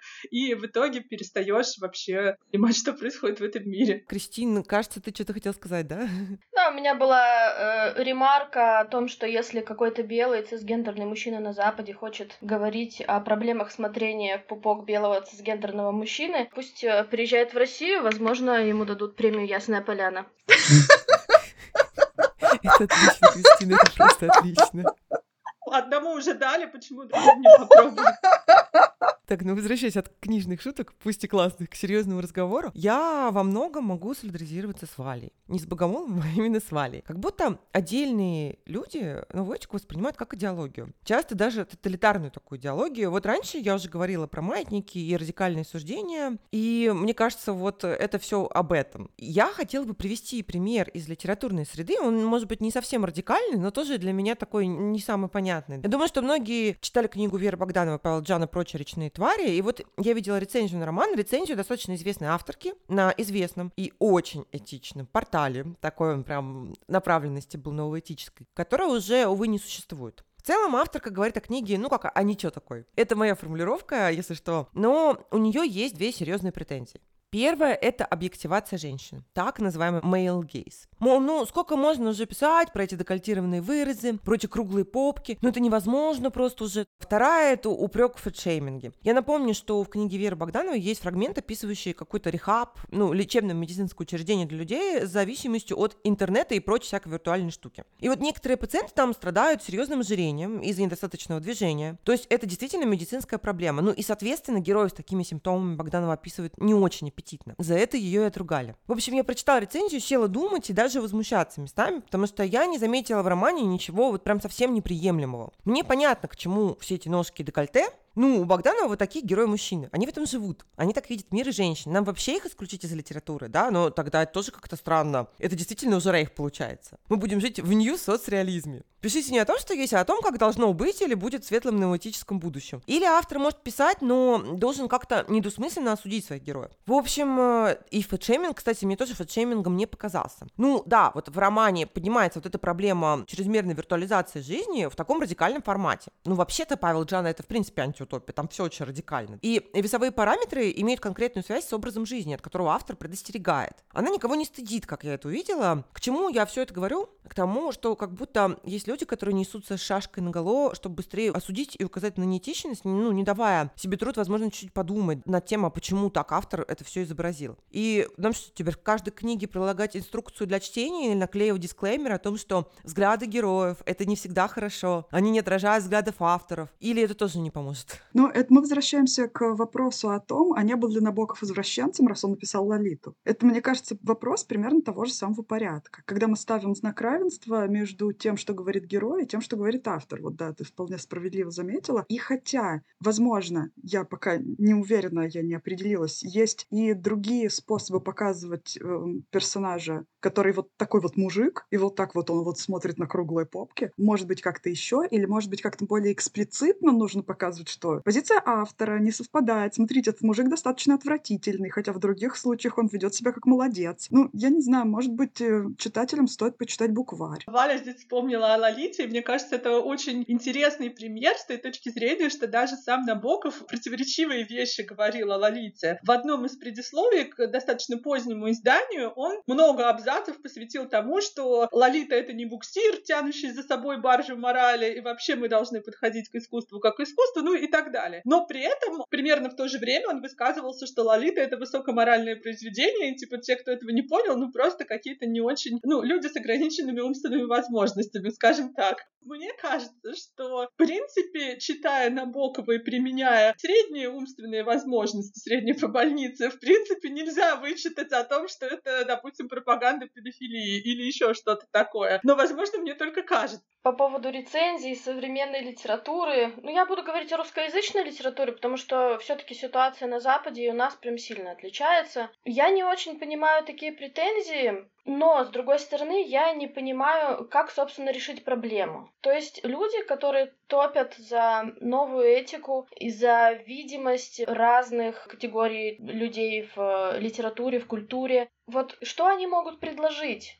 Они требуют от автора у которого есть какой-то уровень таланта, какая-то идея своя. И он, собственно, пишет книгу, согласуясь со своей идеей, опираясь на свой уровень таланта. Вот он ее уже написал. Вот эта книга уже есть. Для чего такая рецензия? Чтобы автор переписал книгу, включив в нее других персонажей? Или исключив тех, которые уже есть? Я не очень понимаю. Мне кажется, тут нужно с другой стороны подходить каким-то образом может стимулировать других авторов, пока еще нам неизвестных, писать вот о том, что интересно какой-то группе людей. Но тогда, ну, организуй краудфандинговый сбор.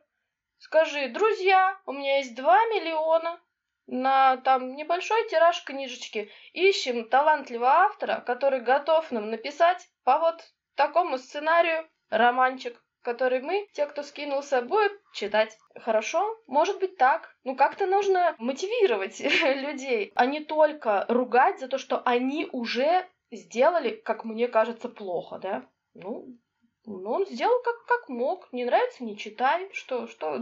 Ну, как? Я просто не понимаю, как этот вопрос, как эту проблему можно решить вообще. Есть ли какое-то решение? У Нади есть решение. У меня есть решение, безусловно, потому что мне, скажем так, Проблемой здесь видится несколько другое. Все-таки книги, фильмы и другие произведения искусства, они дают поле для общественных дискуссий. И если, например, люди хотят поговорить о каком-то мужском взгляде или о фетфобии или о любой вообще теме, то можно вполне примеры приводить из литературы и говорить, что вот автор Петров, у него вот мужской взгляд, у автора Иванова у него еще более шовинистский мужской взгляд, а вот Вера Богданова на их фоне молодец. И вот будьте как к Вере Богданову. То есть это, мне кажется, тоже такой разговор, который вполне себе имеет право на существование. Это вообще хорошо, когда кто-то видит в произведении автора ну, чуть ли не прогрессивные какие-то вещи, а кто-то говорит, ой, да нет, да там вообще совсем не то. Это повод поговорить о важном, не переходя на личности. Вот так. Можно обсуждать персонажей Павла Джана, прочих тварей и не обидеть друг друга, например, ну, если получится. А вопрос у меня к вам всем такой. А вот вы как думаете, бывают ли неэтичные произведения, там, романы, фильмы, все что угодно? И можете ли вы привести пример? Я хочу процитировать Оскара Уайлда.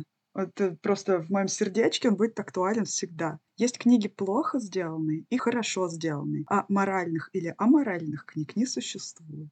Хотя существует, конечно, но просто я хочу верить в это, что не существует. Что просто они становятся аморальными, когда человек их читает не теми полушариями. Слушай, ну у меня здесь есть некоторые соображения, Валь. Э, не то чтобы я совсем уж не согласна с тобой, Оскар Уайлдом, но есть хорошо написанные книги, но, на мой взгляд, они аморальные. Конечно, это касается моего понимания морали, морального и аморального в принципе. Я сейчас поясню. Есть произведения, которые не просто описывают жизнь, но в них можно разглядеть некий призыв. Особенно, э, если они подкрепляются какой-то публичной, возможно, позиция автора. И эти произведения, они пишутся, как мне кажется, там на потребу определенно радикальным образом настроенной аудитории. Я понимаю, что сейчас я в некотором роде подтверждаю слова Богомолова про этический рейх и, возможно, встаю на позиции похуже, чем у той рецензентки Павла Джана, о которой мы говорили. Но блин, вот есть такие тексты, которые сближают вещи, как будто даже законом запрещенные. Типа экстремизма, разжигание межнациональной розни. Есть авторы, которые открыто это не то чтобы пропагандируют, но, можно сказать, и пропагандируют. Просто они пользуются постмодернистскими трюками для этого. Чтобы к ним не было никаких вопросов в этом плане, это все заходит ну ура. Вот это прикрывание постмодернизмом. Особенно в руках талантливого человека это работает прекрасно. Я не представитель этического комитета, но есть один писатель, он же поэт и музыкант, который вызывает во мне массу подозрений такого рода. Если вот тексты книги, я имею в виду, можно считать двусмысленными, то его песенное творчество с учетом публики, приходящей на его концерты, оно куда более однозначно. Я вижу вот прямо нехорошие вещи в его творчестве и даже опасные, поданные в какой-то такой, знаете, то панковской, то пародийной, то шуточной форме. Может быть, он каких-то таких негуманных взглядов в это свое творчество не вкладывает, да? Он просто такой тролль, который всех троллит, вот такой ироничный человек. Но как будто сложно не заметить, кто и с какими лозунгами на твоих концертах концертах тусит. И вот как бы молчание по этому поводу подразумевает, что его все устраивает. Неважно от того ли, что он придерживается тех самых взглядов, или от того, что ему вообще просто пофигу. Не знаю, вот тут вот у меня есть представление о том, что это можно считаться некоторым роде аморальным. Господи, ты про Елизарова, что ли? Конечно, да. А ты считаешь, что я накручиваю? Не, я вообще считаю, что я вообще считаю, что он недостоин того, чтобы я его читала. Вот. Ты красиво сказала, мне нравится.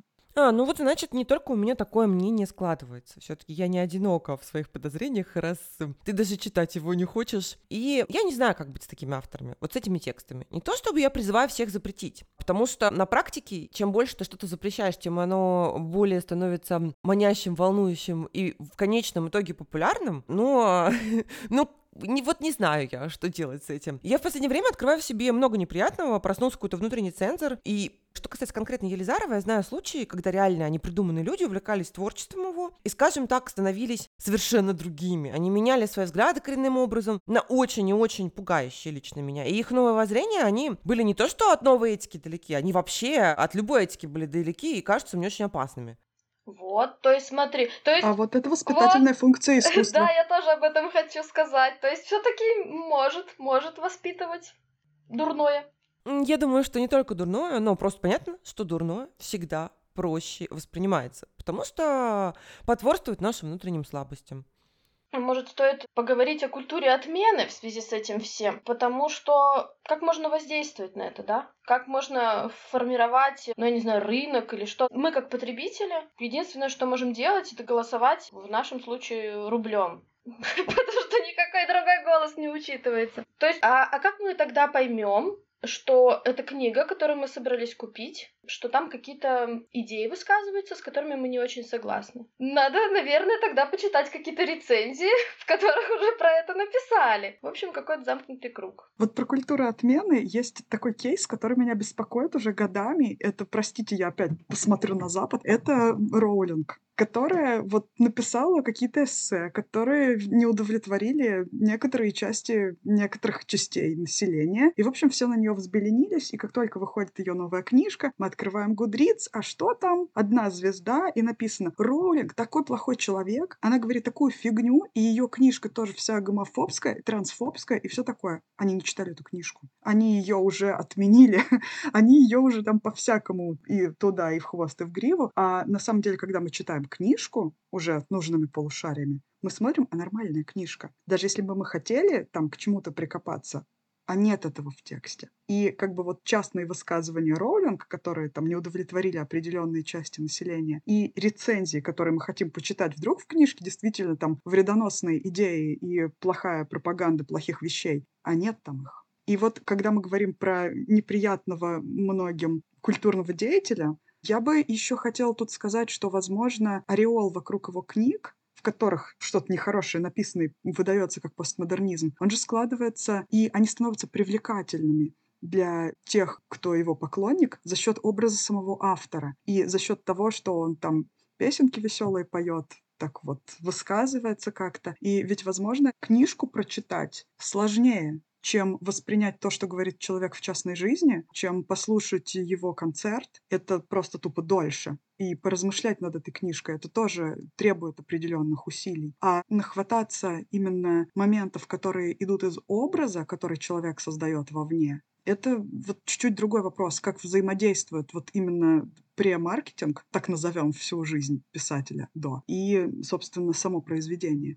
Вот здесь вот интересно, как избежать той книжки, в которой на самом деле какие-то плохие вредные вещи написаны, и не повестись на хейтеров Роллинг, которая в жизни сказала как бы одну какую-то чушь, а в книжке написала не о ней. Мне вообще показалось, что сейчас вопрос об этике, он стал э, как-то пуститься, ветвиться и разрастаться. Мы уже должны выяснить, этичен ли автор, этичен ли персонажи, этичен ли читатель и этичен ли критик. И только после этого мы сможем в чем-то разобраться, что делает жизнь почти невыносимой. Да, кто-то из этой четверки наверняка окажется неэтичным, поэтому давайте просто вообще не, не будем читать и все.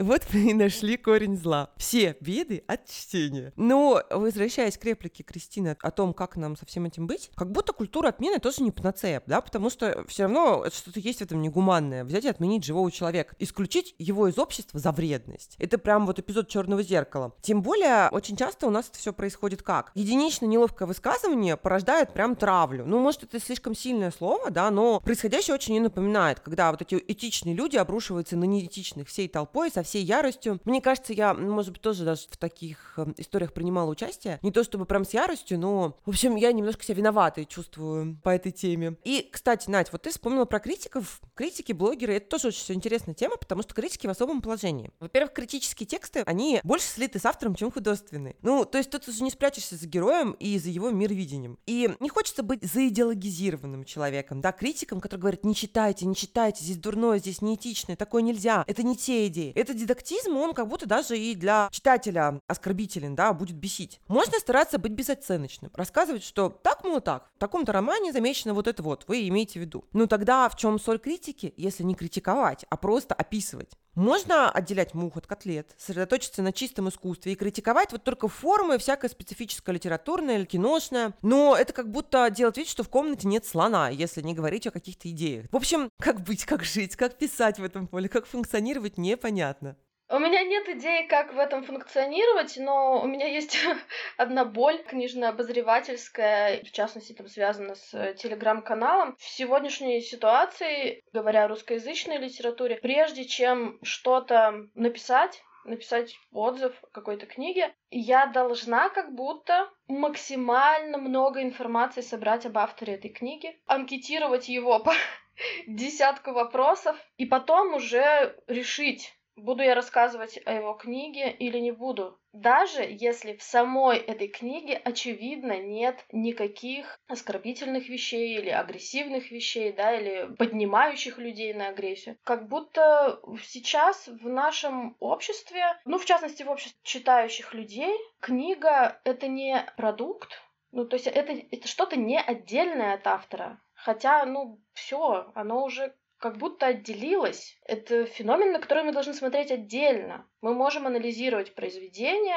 и только из произведения делать какие-то выводы, а не из того, что мы знаем дополнительно об авторе. Для меня это проблема, потому что вот буквально недавно у меня был кейс. Валя, у меня тоже есть кейс. Когда я написала о рассказе одной из современных русскоязычных писательниц, и мне четыре человека за полчаса, четыре человека написали, что я не права, потому что этот человек, человек-автор занимает не ту политическую позицию, которая ну, считается этичной, да, и, и вообще гуманной, скажем так. Ну, извините, я просто не, не погуглила. а что я должна была? В конкретном рассказе, о котором я писала, ничего такого не было. И не было даже намеков.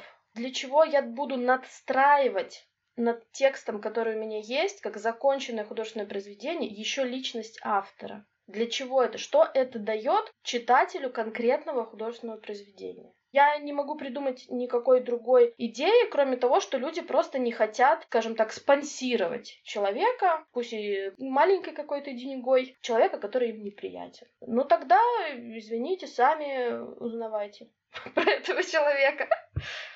Кристина сейчас сказала такую вещь про то, что, ну, типа, какие выводы можно сделать, да, если мы говорим о произведении, в котором явно не отражается какая-то идеология, а мы знаем, что у автора она есть, или у автора ее нет, или у автора она должна быть, и вот здесь я подумала о том аспекте новой этики, который как будто бы тоже есть, который меня пугает, что новая этика превращается иногда как требование человека к своей абсолютной безопасности, комфорту и такому вот чуть ли не существованию, ну, примерно как в детском садике, что вот острых предметов вокруг нет, стены, значит, обработаны безопасными материалами, игрушки все из нетоксичных материалов и все прочее, как будто бы многим людям нормально и хочется скорее, чтобы вот им все прямо промаркировали, объяснили, разжевали, поставили предупреждение, что здесь у автора не та позиция, здесь 18+, а здесь э, насилие над животными, а здесь насилие над детьми, а вот здесь еще какой-нибудь триггер-ворнинг, что здесь там тоже какие-то темы поднимаются неприятные, дайте мне, пожалуйста, вот это все. Кто это должен давать, непонятно. Видимо, есть какая-то еще взрослая часть населения, которая всем должна. Но вот эти вот люди, которые требуют каких-то очень милых и этичных пузырей, меня иногда реально пугают. Да, действительно, потому что вот триггер-ворнинг стал для меня самой триггером немножко, потому что никогда не угадаешь, что триггерит людей. Мы начинали разговор с того, что никто не хочет никого обидеть изначально как бы позиция нормального человека — это позиция не агрессии к окружающему миру. Мы как бы по дефолту, ну, не хотим никого обидеть, хотим, чтобы всем все было нормально. Но бывают такие специфические вещи, которые обижают людей, Например, а, в этом рассказе герои едят мясо, веганы. Не читайте, это может вас триггернуть. Просто что? Вас может, значит, триггернуть просто жизнь, когда вы идете, а кто-то мимо идет ест бургер. Да, действительно, вот эта жизнь в окружении мягких стен, о которых мечтает, видимо, какая-то часть населения, да, немножечко инфантилизированная, это тоже утопия для определенной части населения, да, скажем, потому что действительно не все ее хотят. Ну, в этом кроются две опасности мы таким образом теряем возможность открывать мир сами, и даже ту же самую книжку, да, открывать. Но я не хочу знать вообще, например, о чем там. Я просто знаю, что это вот книжка я держу в руках, что-то про Вьетнам. И у нее обложка красивая все, я, мне не важно уже, как бы я не хочу знать больше, что там. Я хочу сама прочитать, удивиться, может быть, испытать отвращение, испытать гнев, ярость. Это тоже эмоции, и это тоже эмоциональный experience, мое взаимодействие с художественным произведением. Просто если от каждого произведения я буду испытывать удивительное умиление, просветление и благодать на меня будет снисходить, ну, я так помру через два дня. Я тебя понимаю, Валя. У нас вот есть возрастные маркировки, и мне кажется, этого более чем достаточно, чтобы особенно чувствительных оградить от всяких ужасов. Но с другой стороны, нам с тобой могут сказать, не хочешь знать, что в тексте? Не читай критиков. И тоже будут правы. Я хотела бы все же вернуться к тому, что говорила Кристина, к ее кейсу. Я думаю, что текущая ситуация, она очень особенная у нас сейчас. В том плане, что если ты, Кристин, не сейчас это написала, а два года назад, не было бы такого потока недовольных людей к тебе в личку с претензиями там или разъяснениями о личности автора. Можем тоже вспомнить шум на тему Захара Прилепина и Галины Юзуфович. Прям все загромыхало после 2014 года явно. И Галина Юзуфович тоже всем объясняла, что разделяет идеи и художественные тексты. Я ее в этом очень поддерживала. И не скажу, что я сейчас не поддерживаю ее, но уже мне самой внутренне сложно разделять, я уже не могу. Не знаю, пришла ли я бы к тебе в личку, Кристина, с такой отповедью, да, или с краткой справкой про автора. Но иногда на излишнюю, как мне кажется, рекламу вредных опять же, как мне кажется, авторов, я тоже могу поморщиться. Это точно ненормально. Просто сейчас у нас у всех все очень остро, очень, у всех все остро. Нервы накалены у людей. Формируется не новая этика, но какая-то другая этика. Этика времени, этика немирного времени. Я думаю, что потом это все уйдет, все выровняется. Когда ситуация поменяется, там пройдет какое-то время, а пока люди, они ранятся, а то, чего бы раньше и не заметили. Или агрессируют по мелочам. Я бы вот тоже раньше, наверное, и не обрушилась бы на Елизарова. Ну, пишет, ну, поет, ну, пусть поет. Хочется верить, что вообще все это закончится, я имею в виду военную ситуацию, как можно скорее. И давайте, может быть, мы поговорим о классике. Как вы думаете, дорогие коллеги, что нам делать сегодня с этой классикой? Нужно ли нам сбросить ее нафиг с прохода современности? Или понаставить дисклеймеров, объяснить, что некоторые взгляды авторов утратили актуальность или, возможно, вообще никогда ее не имели? Нужно ли нам деколонизировать классику в школе? Причем отдельно для детей, да, в школе, и для взрослых отдельно тоже в каком-то другом, видимо, пространстве. Я часто думаю над этими вопросами и вообще этой темой увлечена, потому что, с одной стороны, родители считают, что даже Муму, она непригодна для чтения детского, вообще совершенно. Ну, как детского, мне кажется, что такое же подростковое чтение, да? Одна моя приятельница мне объясняла, почему ее ребенок очень чувствительный, очень хрупкий, она не хочет его ранить такими текстами. С одной стороны, я ее понимаю, но это как будто вот опять вписывается все в разговор про мягкие стены, о которых мы упоминали раньше, про то, что нельзя ни в коем случае раниться, ну а как личность будет расти? Ну даже не в этом дело. В России, в общем, точно не Муму самое страшное ну реально. То есть у нас есть вот такая вот позиция про то, что давайте не будем травмировать детей раньше времени, уберем все жесткое. Есть другая позиция, которая говорит о классике не в контексте травмирования, а в контексте формирования негуманного взгляда на мир. В радикальном изводе это звучит как давайте отменим всего Толстого, потому что он сексист. Ясно, что да, это такой экстрим, это действительно крайний случай. Но и умеренные, казалось бы, адекватные люди, действительно адекватные, они иногда хватают через край именно в случае разговора о классике. Помните, я вам присылала старый материал из афиши, ну там может быть двухгодичной давности, трехгодичной давности, где Егор Михайлов и еще один молодой человек, я, к сожалению, не помню имя его, очень стыдно, но не помню, обсуждают тему классики в рамках той самой новой этики. И вот там идиот всплывает, и в частности они говорят про реплику Мышкина, обращенную к Настасье Филипповне, о том, что он ее прощает. И, соответственно, они задаются вопросом, да кто такой вообще этот Мышкин, чтобы прощать Настасью Филипповну? И я в этом вижу просто реакции на триггер, без анализа произведения. То есть вот все, новая этика, отвратительное маскулинное сексистское отношение к женщинам. А если так подумать, то это прощение, оно же ведь носит, во-первых, в некотором роде терапевтический такой характер, да, то есть это не акт унижения Настасьи Филипповны и возвышения того же Мышкина, а попытка ее остановить от какого-то саморазрушения. А во-вторых, это прощение осуществляется человеком, который автором задумывался не просто человеком, а человеком с таким божественным ореолом, то есть носителем христианской морали, таким Христом, просто небожественного происхождения. И, в общем, я вижу очень много вот такого перебора, когда люди хотят по-новому взглянуть на классическую литературу, но прямо совсем не туда идут. Вообще, если разбираться с тем, как читать классику в рамках новой этики, нужно сначала разобраться с тем, что и в рамках старой этики классику периодически читают как-то вообще не тем местом. Потому что, во-первых, во-первых, классика когда-то была современной литературой.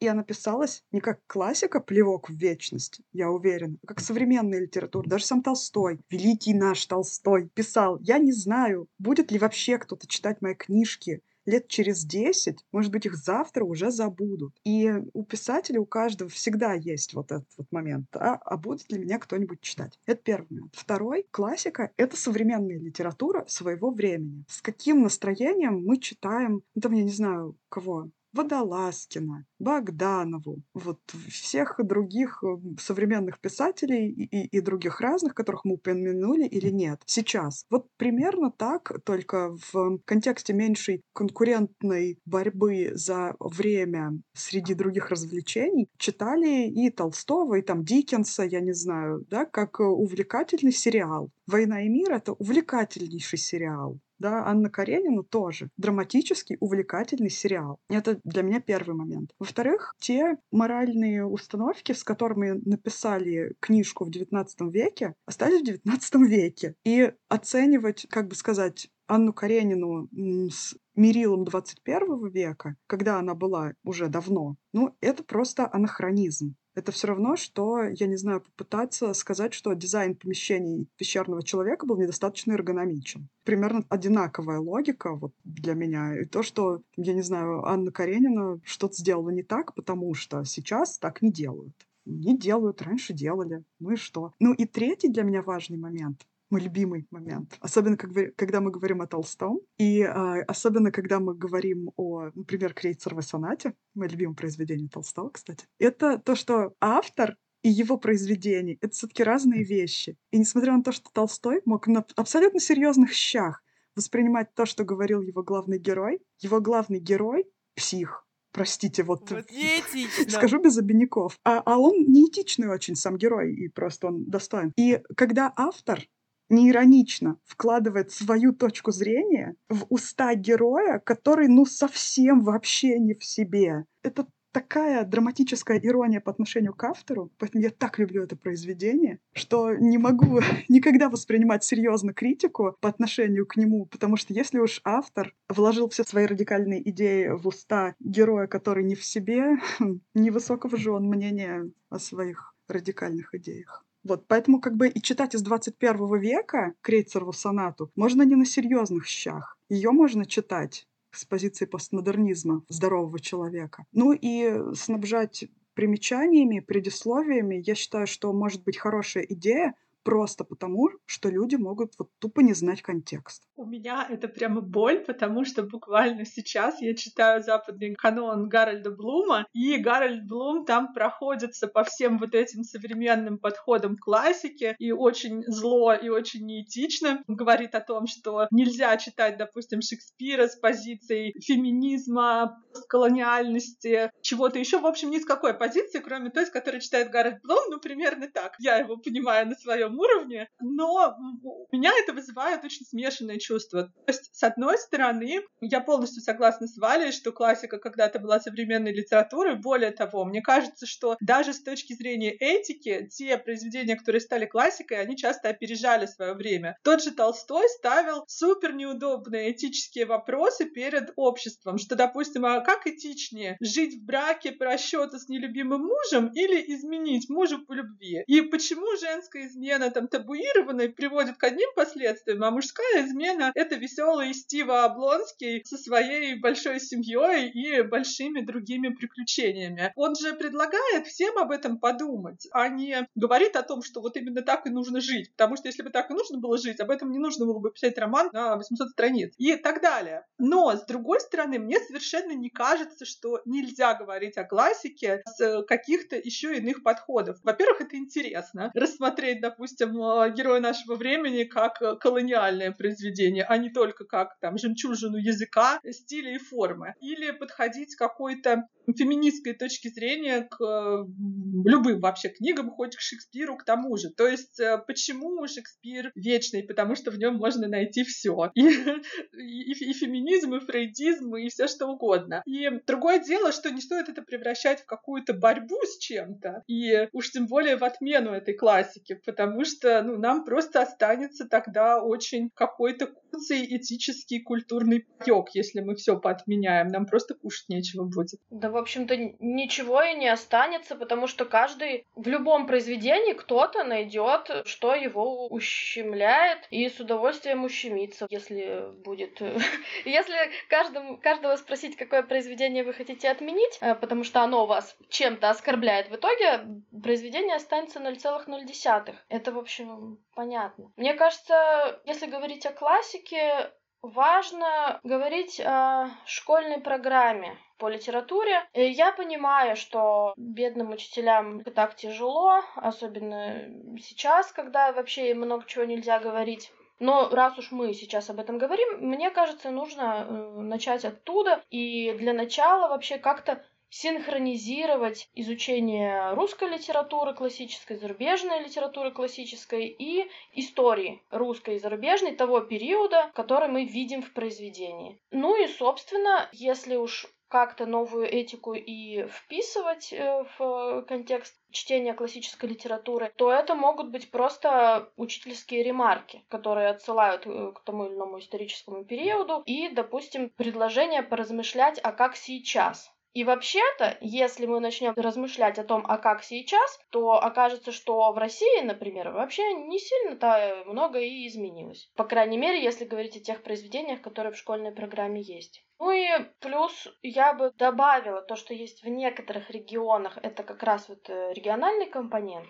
Это, мне кажется, очень важно. Но я, ну не знаю, возможно, произведения авторов, которые писали на национальных языках империи, того времени. Это тоже нужно изучать, собственно, для того, чтобы мы понимали, выходя из школы, что есть не только титульная нация, и не только титульная нация имеет право на э, своих э, творцов, да, на тех, кто вот э, представляет ее интересы в культуре в целом. Да, Кристин, главное, чтобы эта литература была, потому что, оказавшись не в регионе России, но в соседней стране, в Казахстане, я, конечно, искала, что мне читать из важных национальных авторов, и столкнулась с ситуацией, что вот этой национальной литературы в определенные периоды, ну, ее практически нету. То есть, ну, не то чтобы практически нет, она есть, но ее не так много. Спрашивается, почему? Вовсе не потому, что не было талантливых писателей, которые могли бы создать что-то достойное. Были они, просто были еще и репрессии со стороны, ну, скажем так, имперского центра. И, конечно же, под эти репрессии попадали именно национальные авторы. А по поводу того, что каждый найдет на что обидеться, у меня тоже такой пример есть. Был в свое время спор по поводу Хаджи Мурата. То есть мой оппонент говорил, что ну, это очень колониалистское произведение. Кстати, Анна Ринская, по-моему, тоже пишет что-то такое, я не уверена, но, по-моему, тоже. В то время как я-то его воспринимаю совершенно наоборот мне как раз казалось, что оно про антиимперскость, оно прогрессивно для своего времени, да и что там уже не только для своего вообще-то, оно сейчас актуально читается. И вот оно ставит те самые вопросы о российском имперстве, о вмешательстве посредством насилия в чужие страны, в чужие общества, в чужие культуры и о последствиях вот этого всего. Ну, мне оппонировали, что, ну, вроде да, но Толстой смотрит на Кавказ сверху вниз, там экзотизирует, и вот это вот все. Может быть, в этом есть доля правды, но это видят, наверное, лишь те люди, которые намеренно хотят это найти. Вот они выверяют строчку за строчкой, например, предмет неэтичности, потому что основной посыл-то у Толстого максимально деколониальный. То есть, в принципе, это произведение, оно деколониальное. Но я думаю, что нам уже как-то надо все потихонечку зафиналивать, потому что, ну, потому что долго мы говорим. Можно еще долго говорить, это прекрасно, но кто же нас будет 4 часа слушать? Я думаю, что нам надо какие-то выводы сделать, да, по поводу того, что мы сегодня все наговорили. У меня есть только один вывод, что нас всех спасет какая-то доза иронии и самоиронии, потому что когда я перезагрузилась всеми этими этическими вопросами, я думаю, отдохну-ка я и посмотрю комедию. Решила я посмотреть «Бриллиантовую руку» и услышала там максимально неэтическую песенку о том, что там живут прекрасные люди-дикари с виду безобразные, добрые внутри. Тут вам и колониализм, и лукизм, и вообще все что угодно. Вот. И мне стало почему-то так смешно и хорошо, что я просто морально выдохнула на этом месте на этой прекрасной ноте предлагаю нам закругляться. Закруглиться? Такой лукизм. Именно, Валя, именно, ну не говори. Кстати, если серьезно, я предположу, что мы в нашем разговоре сегодня неоднократно провалились по новой этике. Ну, что ж, никто не совершенен, если что. Это не означает, что к совершенству не стоит стремиться. Мы будем. И я присоединяюсь к выводам Нади о том, что всех нас спасет ирония и всех нас спасет здравый смысл. Других выводов, наверное, не будет у нас, потому что у нас их просто нет. Мы как хорошие книги, ставим вопросы, но не даем вам ответ ответов. На этой сомнительной шутке мы и закончим. Я еще раз хочу поблагодарить Кристину и Валю за то, что они к нам пришли. Мне кажется, мы просто прекрасно провели время, но я уж точно. Вот, поэтому приходите к нам, пожалуйста, еще. Ну и слушателей наших мы тоже благодарим за внимание. Всем пока! Всем счастливо! Всем пока! Пока!